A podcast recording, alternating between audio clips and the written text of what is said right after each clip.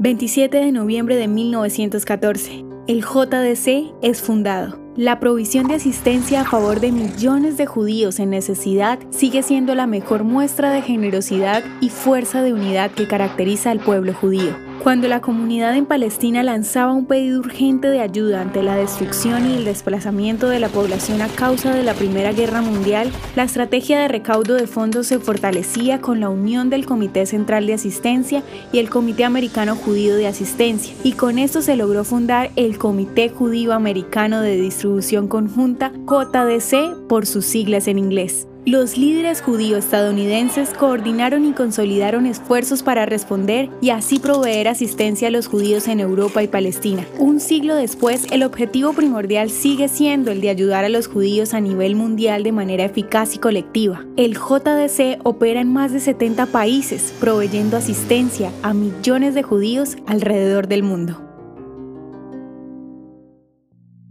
¿Te gustaría recibir estos audios en tu WhatsApp?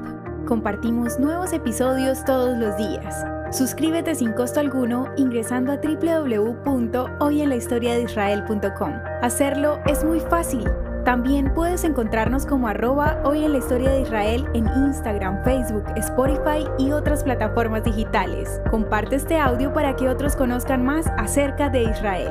Este proyecto es realizado por Philos Project. El contenido original de Hoy en la historia de Israel fue provisto por el Centro para la Educación sobre Israel.